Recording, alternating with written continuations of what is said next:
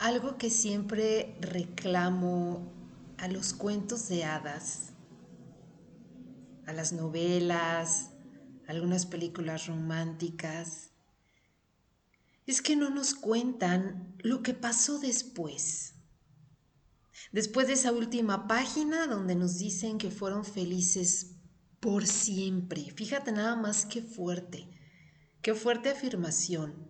Siempre, siempre estuvieron felices esos dos, ya nunca más experimentaron eh, ningún tipo de altibajo, ya nunca más pasó nada eh, realmente doloroso, grave o fuera de, de contexto en su historia.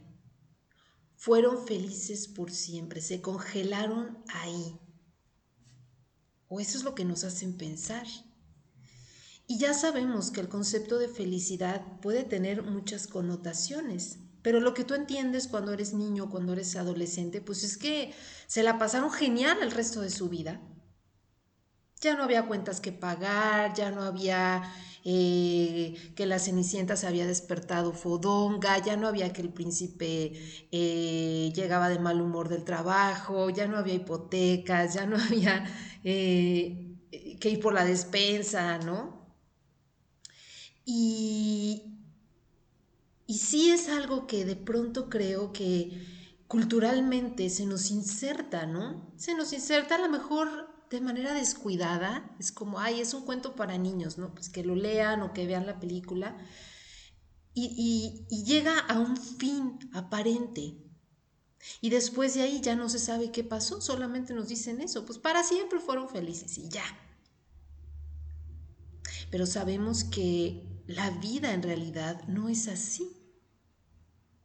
La vida es este continuo cambio, son estos continuos altibajos, como hemos dicho, es esta continua experiencia como de ir en un viaje y en ese viaje pues te puede pasar de todo, en un viaje uno tiene experiencias de todo tipo, eh, a veces todo va fluyendo bien, de pronto se te pierde algo, hay alguna complicación, se retrasa un vuelo, algún camión, lo que fuera, y, y bueno, pues son obstáculos que hay que resolver y la vida es este continuo oleaje, a veces arriba, abajo, a veces en picada, a veces más calma. Y no sé, sospecho que mucha de nuestra búsqueda de una pareja, entre comillas, ideal, se basa en estos cuentos y hasta donde termina la historia. O sea, tú quieres encontrar una pareja a lo mejor al principio en lo que se conocen y en lo que se soluciona todo hay vicisitudes, pero va a llegar un momento en el que todo va a ser perfecto. Y hay un engaño tremendo ahí.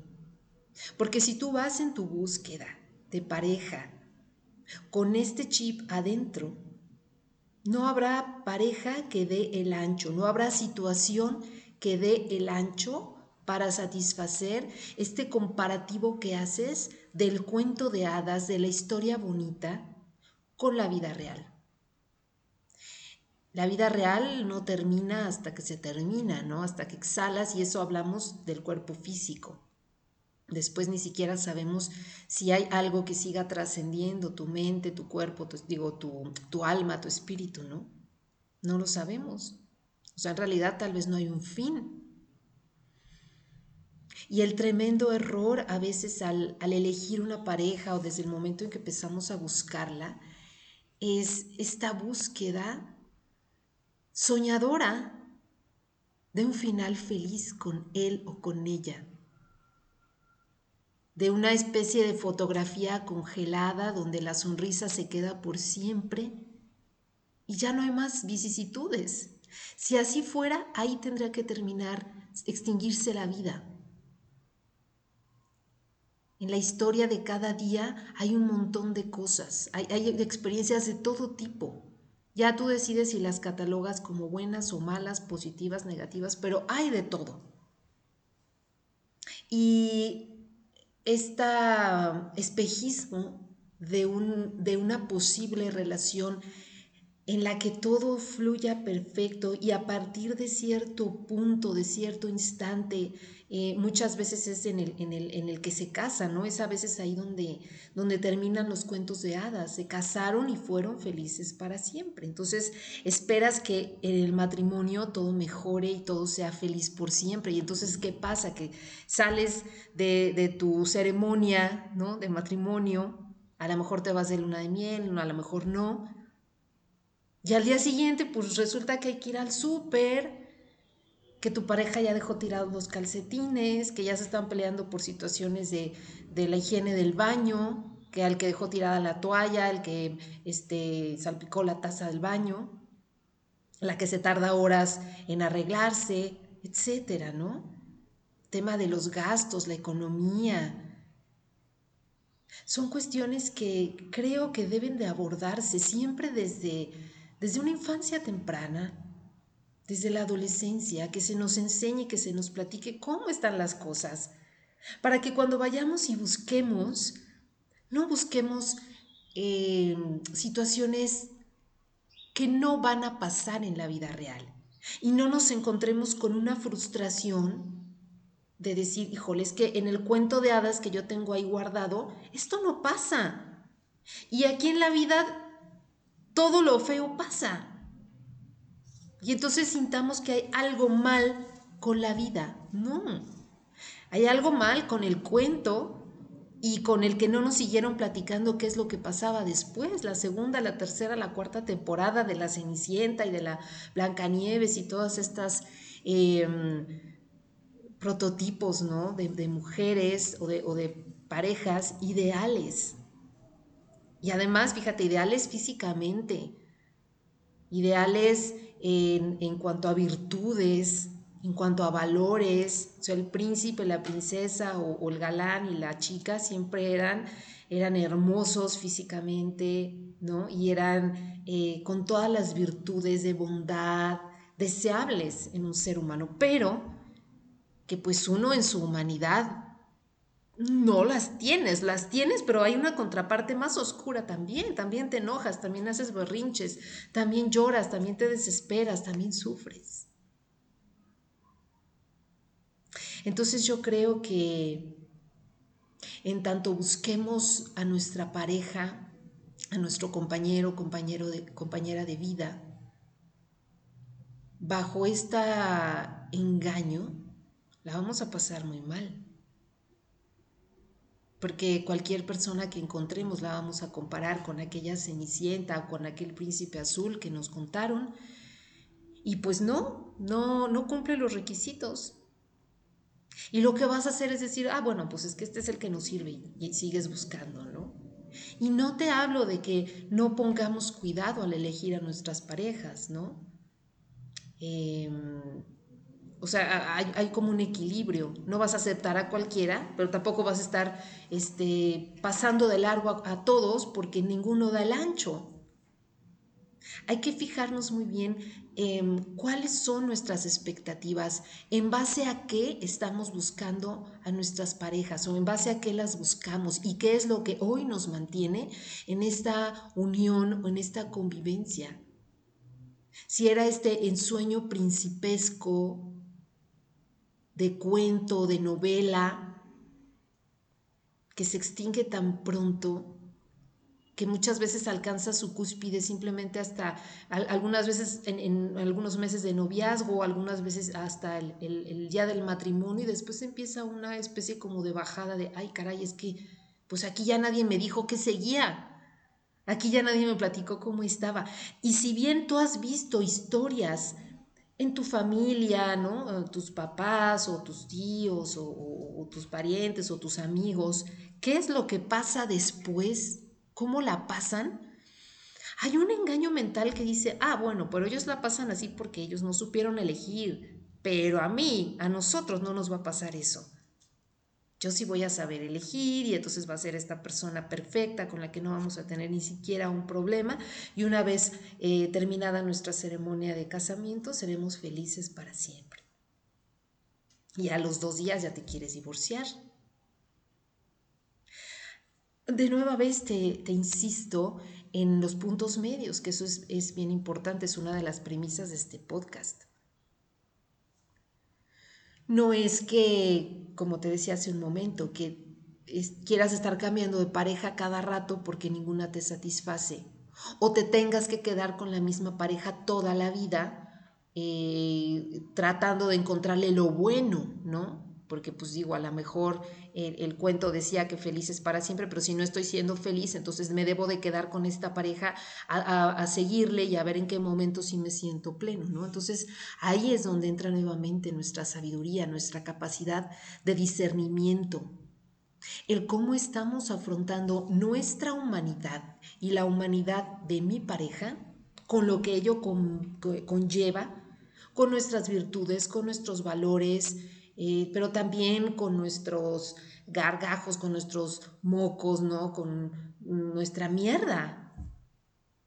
¿Cómo lo abordamos y cómo lo vamos amalgamando? ¿Hasta qué punto esto es sano, esto es tolerable, esto es humano? ¿Hasta qué punto no lo es?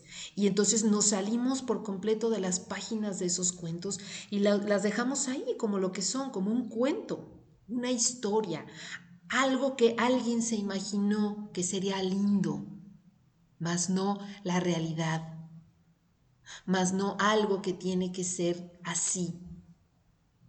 No nos compremos esas historias como una guía de vida, porque vamos a pasarlo muy mal. Además, bueno, es todo un tema ese de, las, de los cuentos, porque son más bien, los personajes de los cuentos son más bien arquetipos, eh, estas especie de personalidades eh, que existen en las culturas con características muy particulares, ¿no? El, hombre, la mujer, el sabio, el anciano, eh, el villano incluso. Pero no, somos, fuera de esos arquetipos, todos no, no somos 100% princesas o 100% malos o 100% príncipes o 100% sabios ahí es donde tenemos que tener cuidado. Esos personajes per se no son humanamente reales, sino son ejemplificaciones de ciertos ideales y de ciertos eh, prototipos de personalidad que se dan en las culturas. Pero no nos compremos la historia de que así tiene que ser, o de que yo, si soy una niña, tengo que ser así como la Blancanieves, ¿no? Como la eh, pues todas estas princesas, la, la, Ariel y la Cenicienta, y ya se me fueron las demás, pero em, no nos compremos esas historias.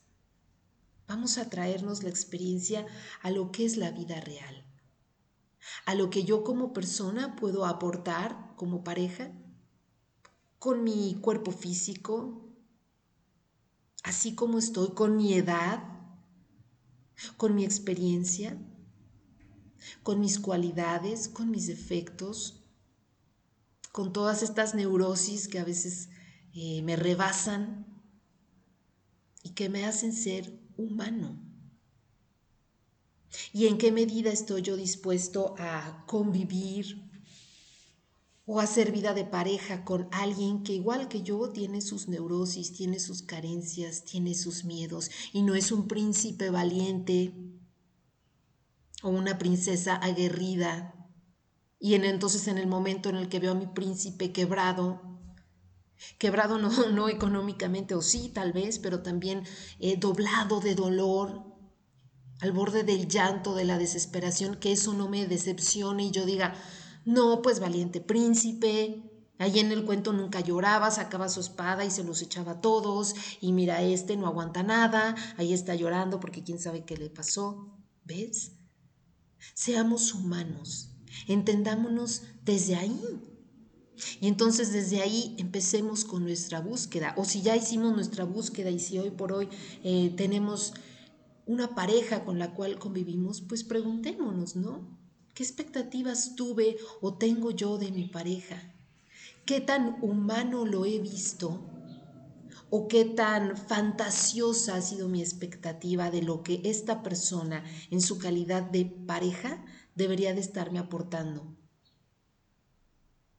Seamos cuidadosos con eso. Encontremos raíces más hondas sobre las cuales anclar nuestras relaciones. Dejémonos de cuentos, dejémonos de fantasías. Y tratemos también de inculcar en nuevas generaciones una búsqueda de pareja más real, más sabia, más auténtica, más humana, ¿no? Para que luego cuando seamos adultos no vayamos en decepción tras decepción hasta enterarnos que los cuentos de hadas pues son solo eso, cuentos de hadas. Te dejo con esta reflexión. Soy María Mioni. Te mando un abrazo desde aquí. Gracias.